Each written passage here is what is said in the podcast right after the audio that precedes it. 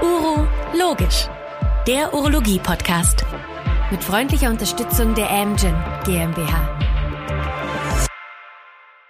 Meine sehr verehrten Damen und Herren, liebe Hörerinnen und Hörer des Urologisch Podcasts, ich freue mich auf eine neue Folge.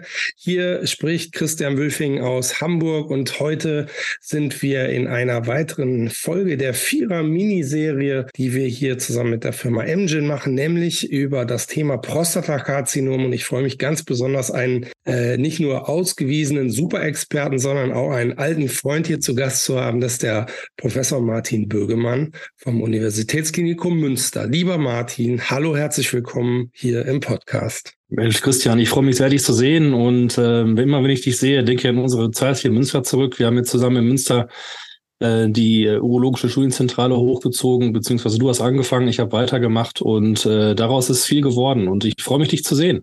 Das ist ganz, äh, ganz meinerseits, Martin. Schön, dass wir hier zusammentreffen. Du hast es ein bisschen schon vorweggenommen. Das ist ja die gute Tradition hier im Podcast, dass der, der dran ist, mal einmal sagt, wie er zur Urologie gekommen ist. Also ich weiß das schon, aber erzähl's mal unseren Zuhörerinnen und Zuhörern. Ja, bin ich zur Urologie gekommen. Also ich, äh, ich, ich sag mal, ich sag mal die ganz wahre Geschichte. Du hast ja einen kleinen Bruder, das ist der Thomas. Ne? Und äh, mit dem habe ich immer Fußball gespielt. Und ähm, der, der wird auch, äh, der ist ja auch Urologe in Berlin, ist auch interessant. Der wird sich auch freuen, dass er auch mal vorkommt. Der ist ja ganz nett, dass ihn erwähnt. Ja, ja, und mit dem habe ich Fußball gespielt und ich brauchte noch eine gute Formulatur. Ne? Und da hat er mir gesagt, komm, geh mal nach äh, Münster ins UKM, da ist mein Bruder Urologe und da ist, da ist witzig. Ne? Und ähm, so ist es gekommen. Ne? Und äh, das äh, ab dann äh, ist die Geschichte ähm, losgegangen. Und ähm, ich bin über dich dann in die Uro-Onkologie sehr früh reingerutscht und äh, bin dem heute bis heute treu geblieben und äh, du hast mich auf einen guten Weg gebracht. Ich danke dir dafür. Ja, du, äh, ich, das ist nett, dass du das sagst, aber ich will mich da mal rausnehmen, denn äh, ich habe vielleicht äh, ein bisschen geholfen am Anfang, aber mittlerweile, das darf man ruhig sagen, du hast ja wirklich eine, eine, eine tolle Karriere hingelegt und bist äh, auch sehr spezialisiert unterwegs. Ne? Du hast eine Professur ja, ja. inzwischen. Vielleicht kannst du es nochmal kurz erklären. Ja, das ließ, sah so äh, aus, dass ich mich am gewissen Punkt gefragt habe, äh, mache ich jetzt äh, nur noch Uro-Onkologie oder versuche ich so ein Allrounder zu werden? Und ich habe mich dann nur noch für die Uro-Onkologie entschieden. Und ich habe den OP seit Jahren nicht mehr von innen gesehen. Ich wüsste wahrscheinlich auch nicht mal, wie ich den wiederfinde. So leicht witzig, ne? Aber das, ähm, also ich OP ist gar nicht mehr. Ne? Ich mache nur noch Systemtherapien und äh, mache ähm, Studien rauf und runter, äh, Phase 1 bis 4 in, in allen Varianten zu urologischen Tumoren und machen auch viel Forschung in dem Bereich Grundlagenforschung, versuchen Biomarker zu etablieren. Ähm, also wirklich so eine ähm, Hardcore-Spezialisierung auf Systemtherapien. Und das eben äh, uro-onkologisch in der vollen Breite. Ähm, du bist, wie gesagt, in den unterschiedlichsten Entitäten hier unterwegs. Heute wollen wir ein bisschen das Prostatakarzinom, wie in dieser Vierer-Serie äh, üblich, wollen wir ein bisschen äh, fokussieren. Und wir haben uns einen Titel überlegt, meine Damen und Herren. Ähm, tja, der ist eigentlich sehr spannend. Und der Titel lautet Ein Blick in die Glaskugel, lieber Martin. Der Blick in die Glaskugel, die Zukunft der Prostatakarzinomtherapie. Und da ist es ja so, bevor man in die Glaskugel guckt, guckt man vielleicht mal wirklich, wo kommen wir eigentlich her? Und wenn ich dich an unsere gemeinsame Sprechstunde 2000 und was war das, 2, 3, 4 erinnern darf, äh, da haben wir oft genug Patienten gehabt, da war nichts mit Glaskugel oder zumindest da war irgendwie gar nichts, außer in den Anfängen das Docetaxel. Äh, wohlgemerkt nur beim kastrationsrefraktären Prostatakarzinom. Und wenn man noch weiter zurückgeht und dann überlasse ich dir das hier, ähm, ja, Hormontherapie, äh, für alle, ohne irgendwas anderes. Ne? Und vielleicht können wir da mal starten, so wie es von da so weitergegangen ist und wie du eigentlich den Blick in die Glaskugel dann siehst im Weiteren.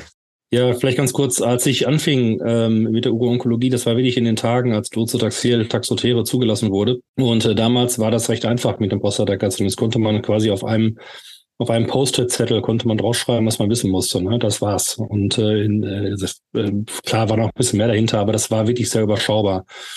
Aber ganz kurz vielleicht für die Zuhörer ähm, die die die Geschichte, ähm, die dahinter steckt. 1941, jetzt kann sich jeder fragen, was hat man 1941, äh, was ist da so gewesen? Äh, man kann das schlicht fragen, was hat man da getrieben, weil die fast alle, fast keiner war auf der Welt. Damals gab es Charles Huggins, das war ein Urologe, der hat den Nobelpreis äh, dann dafür gekriegt, dass er die Kastration entdeckt hat als, als Therapie. 1941 haben die Japaner Pearl Harbor angegriffen zum Beispiel. Ne? Also das ist wirklich lang her. Und von 1941 bis 2014, 73 Jahre, gab es nichts außer diese Therapie. Klar haben wir irgendwann angefangen, äh, die LAR-Analoga in Spritzenformen zu geben und irgendwann haben wir Antagonisten erfunden. Ne? So Kleinigkeiten wurden schon weiterentwickelt, aber im Prinzip ist es eine Therapie der 40er Jahre, die wir bis 2014 gemacht haben. Dann kam der ASCO 2014, dann gab es Chris Sweeney, ein sehr berühmter ähm, ähm, Onkologe, der glaube ich, jetzt gerade wieder zurück äh, nach Australien geht, zwischendurch in den USA tätig war der hat dann die Charted-Studie vorgestellt. Und wir haben festgestellt, dass die Chemotherapie, von der du gerade gesprochen hast, die früher beim kastrationsresistenten Prostatation zugelassen worden war, 2004, ähm, hat 2014 gezeigt, dass diese ähm, Chemotherapie, wenn man sie früh einsetzt, also eine, eine frühe Therapieintensivierung macht, dass sie ähm, das Überleben der Patienten im kastrationssensiblen Prostatakarzinom verbessert. Nur drei Jahre danach, nicht 73 Jahre danach, kam dann äh, Karim Fisasi, der dann gezeigt hat, dass Abiraterol hinzugefügt werden konnte auf dem Boden der Latitude-Studie. Weniger Toxizität, ähm, mindestens gleich gute, wenn nicht sogar ein bisschen bessere Effektivität. Nur zwei Jahre danach, Kim Chi, gleicher Kongress, anderer Hörsaal, ähm, hat die Titan-Studie vorgestellt. Ähm, und ähm, Seitdem können wir Apalutamid einsetzen beim hormonsensitiven Prostatakarzinom. Jetzt in einem ganz breiten Label. Also ganz viele Patienten können in den Genuss dieser modernen Therapie nun äh, kommen. 2021 wurde dann das Enzalutamid auf, eben auf dem ESMO-Meeting mit der Arte-Studie vorgestellt, sodass wir das jetzt auch anwenden können. Und wir können jetzt wirklich quasi jedem Patienten mit wenig Toxizität eine gute Therapie anbieten. Ähm, und was jetzt ganz neu ist, ist, ähm, dass auf dem ähm, Kongress, äh, dem ASCO-GU-Meeting 2022, die Arasens-Studie vorgestellt worden ist. Und äh, das war die erste Triplette, die jetzt zu einer Zulassung kommen wird in, in Kürze, also wahrscheinlich an im ersten Quartal äh, 23. Was macht man da? Man, äh, man gibt den Patienten ähm, die Therapie ähm, la Charted. Ne? Man gibt den Leuten also eine Hormonentzugstherapie, ADT, in Kombination mit sechs Zyklen äh, Docetaxel la Charted. Patienten, die sich für eine Chemotherapie eignen oder die dafür gut geeignet sind. Und die erhalten dann dazu Darolutamid. Das ist ein neues Antiandrogen der nächsten Generation, das sehr, sehr wenig Nebenwirkungen macht. Und diese Triplette konnte halt zeigen, dass äh, die Patienten nochmal on top eine deutliche äh, Verbesserung des Gesamtüberlebens haben ähm, gegenüber der ähm, Chemotherapie und ADT alleine. Und diese Triplette ist äh, wahrscheinlich für einen Teil der Patienten dann gesetzt. Für den Rest der Patienten bleiben die gerade schon genannten Kombinationstherapien. Und äh, zukünftig, und das ist der Blick in die Glaskugel, würde ich sagen, ähm, können wir erstmal schon für die kurzfristige Zukunft sagen, eine Kombinationstherapie in irgendeiner Art und Form irgendeine Art und Weise wird für unsere Patienten ähm, wichtig sein. Und es sollte die Ausnahme sein, dass Patienten ähm, eine alleinige ADT erhalten. Aber jetzt ist die spannende Frage, Martin. Also Blick in die Glaskugel, vor, hast du schön dargestellt, äh, der stellte sich vor 10 und vor 20 Jahren nochmal ganz anders dar. Jetzt, wo wir da angekommen sind, dass die, dass die Doublette, so habe ich dich verstanden, oder die Kombination eigentlich Standard sein sollte. Man äh, über die Diskussion, wann Chemo, wann äh, nicht Chemo, können wir mal, glaube ich, hinweggehen. Das ist, glaube ich, ganz gut durchdekliniert worden in den letzten Jahren. Aber der Blick in die Glaskugel ist ja jetzt wirklich, muss es denn die Triplette für jeden sein oder wird das der neue Weg sein? Oder siehst du da eine Differenzierung? Oder ist eben der Blick in die Glaskugel und die Antwort, die aus der Glaskugel kommt, ja, ist eine tolle Sache, Triplett, aber es muss auch nicht für jeden sein. Das ist ja spannend. Ja, ich glaube, das Letzte, was du gesagt hast, ist das, was ich denke. Ähm, also es ist gut für einen, für ausgewählte Patienten, aber auf keinen Fall was für jeden. Also der Patient, der, sage ich sage jetzt mal, äh, drei kleine Lymphknotenmetastasen im Retroperitoneum hat, der braucht sicherlich äh, keine Chemotherapie plus Darolutamid, weil der wahrscheinlich keine Chemotherapie benötigt. Ne? Ähm, da ist wahrscheinlich ähm, Apalutamid, Enzalutamid ähm, genug. Ja? Ähm, aber wenn man sich ähm, einen Patienten vorstellt und jeder kann sich den vorstellen, der in dem Bereich tätig ist, äh, der vor ihm sitzt, wo man sich denkt, Mensch, der wäre 2014, 15 als Charted ähm, kam, ein guter Patient für Charted gewesen, wo ich mir, wo ich mir gesagt habe, der ist für eine Chemotherapie echt ein Kandidat. Den sollte man sich wahrscheinlich dann ähm, auch äh, dann äh, so ab Februar, März nehmen und dem ähm, zumindest mal eine Triplette anbieten. Das heißt, du würdest aus dem Orakel der Glaskugel mitnehmen, man soll schon noch auch nach High Risk, Low Risk, High Volume, Low Volume und die, die man ursprünglich mit Chemo angedacht hatte, die gibt es ja heute auch noch, die sind dann aber die, die die Triplette dann brauchen, weil die Studie Arasens, du hast es gesagt, schon sehr klar gezeigt hat, dass äh, die, die Dreierkombi dann eben besser ist als äh, die Substanzen alleine. Ja, was wir bis heute wissen über Arasens, über die Studie zu Daro, äh, Lutamid, zu Chemotherapie und ADT dazu, ähm, das, nach dem, was wir heute wissen, ist das, was du sagst, wahrscheinlich richtig. Es wird jetzt zum ASCII 23 nochmal ein, ein Update geben mit einer Analyse, Analyse zu Low Volume, Low Risk, High Volume, High Risk, ob das eventuell auch für die Low Risk, Low äh, Volume Patienten ähm, eine gute Idee ist. Auch da, die sind in geringeren Anteil in der Studie drin gewesen. Das werden wir dann nochmal noch mal lernen. Ähm, ich, soweit ich weiß, ist das äh, Abstract ähm, eingereicht auf dem ASCO-GU. Müssen wir noch mal sehen, aber Stand jetzt, glaube ich, mhm. ist das eher was für die Leute, die mit viel Tumorlast ähm, versehen sind, ja. Also nehmen wir mal den, das Zwischenergebnis hier mit aus unseren äh, Gedanken hier und der Glaskugel. Der Trend ist, dass wir individualisierter vorgehen und nicht so wie früher LHR für alle oder Chemo für alle oder also dieses Thema Allcomer ist ein schöner Begriff, aber vielleicht wird es ein bisschen komplizierter oder komplexer, weil man auch in gewissen Subgruppen denkt zukünftig, auch im hormonsensitiven Bereich, ja. Ja, ja, genau. Und das, das wird jetzt sogar noch, noch, noch wahnsinniger ähm, in dem Bereich. Ähm, und das wird auch immer unübersichtlicher, muss man leider sagen. Ähm, ich kann jetzt äh, drei Studien nennen, ähm, in denen ich involviert bin. Ähm, eine Studie ist äh, die ähm, ähm, Amplitude-Studie. Bei der Studie erhalten Patienten, ähm, die hormonsensitiv sind, die metastasiert sind, egal welches Volumen äh, sie und welches Risiko haben, erhalten eine Biomarkertestung. Und wenn sie einen Biomarker haben, in diesem Fall ist es eine Defizienz von BRCA 1, 2 und so weiter, ne? also die HRR-Gene, dann äh, können sie in die Amplitude-Studie aufgenommen werden und erhalten Abiraterone plus minus Niraparib. Wenn Patienten ähm, eine andere Mutation haben, und zwar P10-Loss, also eine, eine Funktionsverlust von P10, dann können sie in die Capitello-Studie aufgenommen werden und erhalten dann Abiraterone plus minus ähm, ähm, Capitazatab. Das ist ein Aktinhibitor. Dann machen wir die Ampli machen wir die äh, PSMA Edition Studie mit, dass man versucht, die PSMA-Therapie, für die, ähm, die wir bislang ja nur vom kastrationsresistenten Prostatakarzinom kennen, ähm, erhalten diese zusätzlich. Das heißt, da werden Patienten dann eine ähm, ähm, eine Basistherapie kriegen, die kann Abiraterone sein, ähm, die kann Enzalutamid oder Apalutamid sein und kriegen dann PSMA-Therapie dazu. Der Patient, ähm, wenn die Studie erfolgreich wäre, darf aber nicht eine Chemotherapie dazu erhalten. Das heißt, wir müssen uns dann zukünftig überlegen, machen wir die Triplette mit Darolutamid und Chemo oder machen wir eine Triplette mit Apalutamid zum Beispiel und PSMA-Therapie. Dann machen wir noch die Biomarkertestung dazu und müssen uns überlegen, was machen wir damit. Also das wird fürchterlich unüberschaubar werden.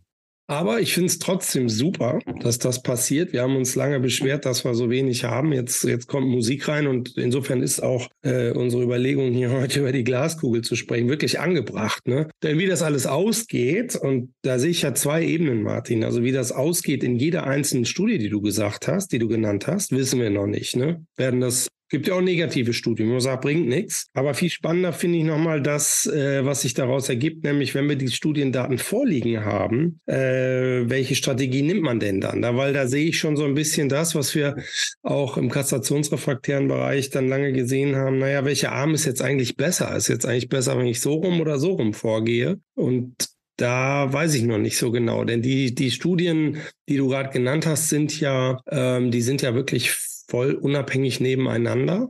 Allerdings sind sie, wenn ich es richtig verstanden habe, auch immer so ein bisschen auch an bestimmte Marker gekoppelt. Ne? Also das mag dann ein Statement sein, dass eben die Kristallkugel uns hier sagt, es wird mehr in Richtung markerbasierte Therapieauswahl gehen. Ist das, kannst du damit leben mit diesem Statement? Ja, kann ich gut leben. Also natürlich muss man mal gucken, wenn jetzt mal alle Studien erfolgreich wären, das wird nicht passieren wahrscheinlich, aber wenn, sagen wir mal, drei, vier von diesen Studien, von den zehn, die laufen oder so, erfolgreich sind, sorry, die Biomarker getrieben sind, dann, ähm, dann werden wir uns wahrscheinlich schon danach irgendwie richten müssen. Vorausgesetzt, dass jetzt nicht irgendwie Toxizitäten da irgendwie einen Streich spielen. Aber gehen wir mal davon aus, das wäre alles einigermaßen gut machbar für die Patienten. Dann ist das so ein bisschen wie ein Navi. Ne? Ähm, früher bist du irgendwo durch die Gegend gefahren, nachts um, um drei, irgendwo äh, kennst dich nicht aus und äh, dann musstest du deine Karte rausholen oder nach Instinkt fahren, hast dich verfahren. Heutzutage sagt dir das Navi, hier musst du rechts abbiegen. Ne? Und so ist es mit den Biomarkern. Ne? Die sagen uns, ähm, BRCA1-2 ist mutiert, dann äh, kriegt der Patient äh, zukünftig Abiraterol und Niraparib, weil er einen Wahnsinnsvorteil hat. Ne? Und äh, so, so stelle ich mir das vor. Jetzt, jetzt nehme ich mal deine Äußerung zu BRCA und PARIP und so weiter, also die, die PARP-Inhibitoren, aber auch deine Äußerung zu Doublette, Triplette etc. Und wir gehen mal ins kastrationsrefraktäre Setting hinein.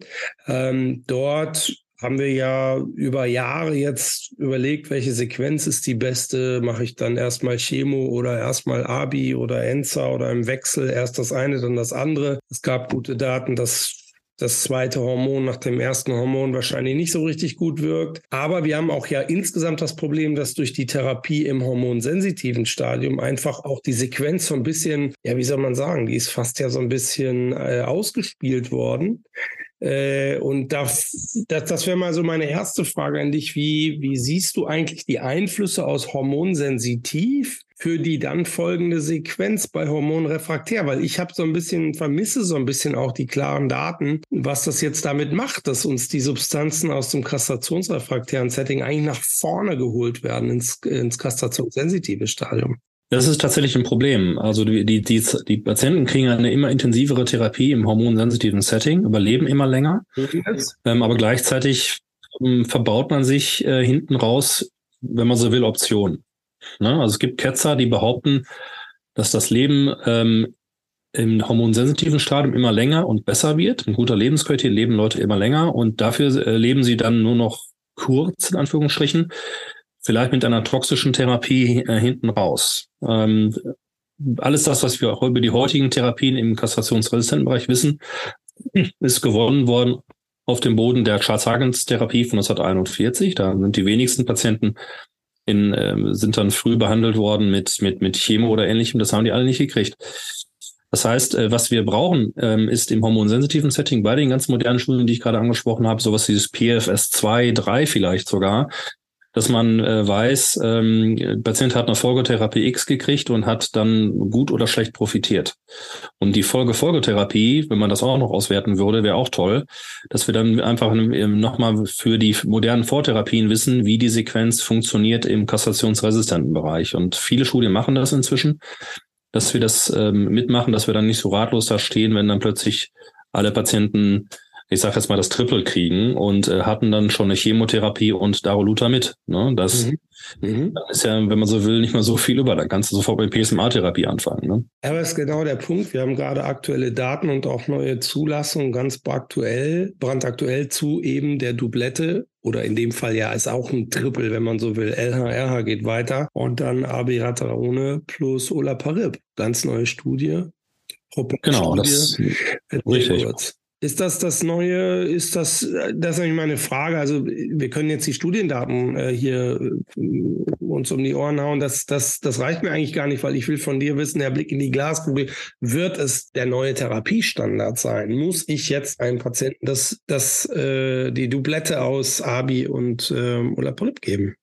Ja, du kannst es. Ob man es muss, ist eine, ist eine andere Frage. Zugelassen ist diese Therapie jetzt in der ersten Linie MCRPC nach ähm, also die, die noch keine äh, Therapie hatten, wenn man sich jetzt auf die Studienraten, äh, Studienbedingungen be beruft, dürften die ganz rein formal auch noch nichts anderes gehabt haben. Aber jetzt, äh, lassen wir das mal beiseite. Wollen uns nicht über die, die, die, Details sprechen. Die Studie war erfolgreich. Der primäre Endpunkt, das radiografische progressionsfrei Überleben, wurde erreicht und die Zulassung wurde erteilt. Was es für die Studie noch nicht gibt, ist ein signifikantes Gesamtüberleben. Ähm, da ist der Trend, dass es in die richtige Richtung geht, mehr aber noch nicht. Das ist noch weit davon entfernt. Vielleicht ist es das auch am Ende des Tages nicht, das Gesamtüberleben. Aber es geht in die Richtung. Und ähm, was wir halt wissen, ist, dass diese Therapie eine relativ hohe Quote von 15 Prozent hat von Grad 3, 4 Anämien. Das sind also die Patienten, die eine Transfusion benötigen. Jetzt kannst du mal überlegen, du hast auch ähm, sehr viele Patienten mit Abiraterol als Monotherapie behandelt. Wie viele davon musstest du transfundieren? Wahrscheinlich fast keinen. Ne? und ähm, in dem Setting. Und jetzt musst du es dann bei jedem ähm, fünften, sechsten machen. Und das ist die Frage, ob das, ähm, ob der Vorteil des PFS, den wir aktuell haben, der, der vielleicht Vorteil des OS, ob der das rechtfertigt, dass man die Patienten so breit mit der Gießkanne mit Olaparib therapiert oder ob man vielleicht doch nach Biomarkern guckt. Die Leute, die die Biomarkerveränderung hatten in der Propel-Studie, das war die Studie, die zu der Zulassung jetzt geführt hat, die haben einen Wahnsinnsvorteil gehabt für das PFS. In einer anderen Studie, die noch aussteht von der Zulassung her, das ist die die Magnitude-Studie. Da erhalten Patienten, in der Studie waren nur Patienten eingeschlossen, die Genveränderungen hatten, also ähm, BRCA1, 2 und Co. Aber auch noch viele andere Funka, äh, Pulp B2, Check 2 und äh, wie sie nicht alle heißen. Und ähm, nur die wurden eingeschlossen, auch die haben einen Wahnsinnsvorteil für, äh, wenn sie bestimmte Veränderungen haben, haben aber ein noch höheres Risiko für Transfusionen ähm, von knapp 30 Prozent. Und da muss man sich halt fragen, ähm, ob das dann sinnvoll ist, ähm, in die sehr intensive Therapie zu gehen mit Toxizitäten für ausgewählte Patienten oder ob ich sage, ich gehe in die Breite und gebe es allen und nehme viel Toxizität äh, Leute in Kauf, die sie vielleicht gar nicht brauchen. Also ich sehe schon hier, kann die Glaskugel noch nicht so viel hergeben. Da, da sind wir gerade am Anfang auch eines Erfahrungsberichtes. Ähm, aber was man vielleicht in dem Setting auch nochmal besprechen kann, also klar, PARP-Inhibitoren, welche Rolle werden sie finden? Das ist so, glaube ich, das Kapitel. Ähm, aber wie sieht's denn eigentlich hier aus? Da hast du ja auch ganz schön viel Erfahrung, zum Beispiel mit den, ähm, mit den PSMA-gerichteten Therapien. Ja, das war ja bislang immer noch so gefühlt, ja, kann man auch machen. Inzwischen haben wir randomisierte Daten gegen Chemotherapie. Ähm, also ist das vielleicht auch nochmal ein Blick in die Kugel wert. Wo wird das seinen Stellenwert finden? Oder geht es mehr in die Richtung, was du eben gesagt hast, wir finden die PSMA-Therapie demnächst nur noch beim Hormonsensitiven, weil sie da viel besser ist? Ja, das wissen wir noch nicht. Was, was wir wissen ist, dass die Vision-Studie positiv war und also in ein paar Wochen ist spätestens die Zulassung zu erwarten ähm, von der Lutetium-PSMA-Therapie beim kastrationsresistenten äh, Prostatakarzinom nach Vorbehandlung äh, mit einem modernen Hormontherapeutikum, also Abi-Enza und Co. und Chemotherapie. So, soweit ich weiß, wird das das Label sein. Ähm, es wird noch eine weitere Studie geben, die es ein bisschen nach vorne zieht, also direkt nach Hormontherapie vor Chemotherapie. Also im Prinzip so die Prevail und die äh, Kugra 302 Studie fürs, für die PSMA-Therapie macht man quasi noch. Ne? Und ähm, dann muss man schauen. Aber was ich, was ich noch viel wichtiger finden würde, und ich glaube, da wird auch dran geforscht, ist, dass man einen, ähm, dass man einen Alpha-Strahler findet, der viel effektiver ist ähm, auf die einzelne Krebszelle als der Beta-Strahler, den wir aktuell verwenden, der aber gleichzeitig nicht so auf die kritischen Organe geht, die man nicht treffen will, also auf die Tränendrüsen, die Speicheldrüsen, äh, den Zwölffingerdarm. Und dann entsprechend keine irreversible Mundtrockenheit mehr auslöst, bei gleichzeitig unheimlich guter Effektivität. Und äh, da ist man gerade dran, dass man äh, Tracer findet, ähm, äh, die in dem Bereich noch was bringen. Also ich glaube, bei der, bei der Radiogantentherapie ist noch ganz, ganz viel Luft nach oben. Ah ja, guck mal. Also auch das ein schöner Blick in die Glaskugel, finde ich sehr gut, dieses Statement. Ich persönlich kenne mich zu wenig aus und ich weiß aber, dass du und ihr in Münster da immer sehr viel gemacht habt. Deswegen bist du auch genau der Richtige, der hier diesen Ausblick wagen darf. Jetzt sag mir noch mal einmal zum Schluss, Martin, ähm, ja, es ist vielleicht klingt ein bisschen naiv die Frage, aber sag mal, wo in Gottes Namen bleiben beim Prostatakarzinom die TKIs und die Immuntherapie? Das sind ja eigentlich äh, Wirkstoffe oder Therapiekonzepte, die bei den anderen uroonkologischen Entitäten mehr oder weniger gut wirken. Ähm, Gerade bei Niere, da, das ist Wahnsinn, äh, wie sich das dort etabliert hat. Und ich finde es genauso Wahnsinn, wie wenig man davon beim Prostatakarzinom hört und wie wenig anscheinend da auch funktioniert. Oder wagst du da nochmal einen abschließenden Ausblick, was sich da so tun wird. Ganz kurz auch hier ein kurzer Rückblick in unsere gemeinsame Zeit hier in Münster. Ich glaube, die Studie hieß Sun 1180. Ich kann mich irren, aber ich glaube, so hieß sie.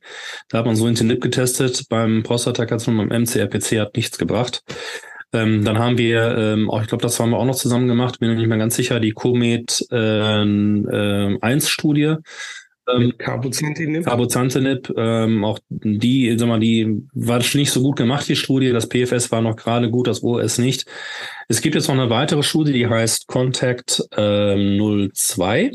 Ähm, die testet nochmal das Carbozantinib in Kombination mit Atezolizumab bei Patienten, die schon äh, vorbehandelt sind mit Abi und Doze oder Enza und Doze und kriegen das noch nicht gegebene Abi oder Enza versus eben diese Kombination aus Carbozantinib und ähm, dem Immuntherapeutikum Atezolizumab. Da versucht man dann zwei Dinge zu kombinieren, nämlich dass der TKI doch noch ans Wirken kommt äh, mit einer besseren äh, Dosierung, also mit 40 Milligramm statt mit 60. Man hofft, dass es dann besser verträglich ist. Das war das damalige Problem, dass man den Leuten 60 gegeben hat wahrscheinlich. Und gleichzeitig versucht man die Immuntherapie ins Laufen zu kriegen. Teil zwei seiner Frage. Immuntherapie ist ganz schwierig. Prostata, das Prostatakarzinom ist so ein kalter Tumor, der wenig immunogen ist. Und ähm, man braucht offensichtlich mehr ähm, Grundentzündung irgendwie im Körper, damit Immuntherapie greifen kann. Das ist beim Nierenzellkarzinom, beim Blasenkarzinom gegeben, bei Prostata nicht. Das heißt, da braucht man irgendwie einen Partner. Man versucht also Chemotherapie zu nehmen, also meinetwegen Docetaxel plus minus Nivolumab, die Checkmate 7DX-Studie.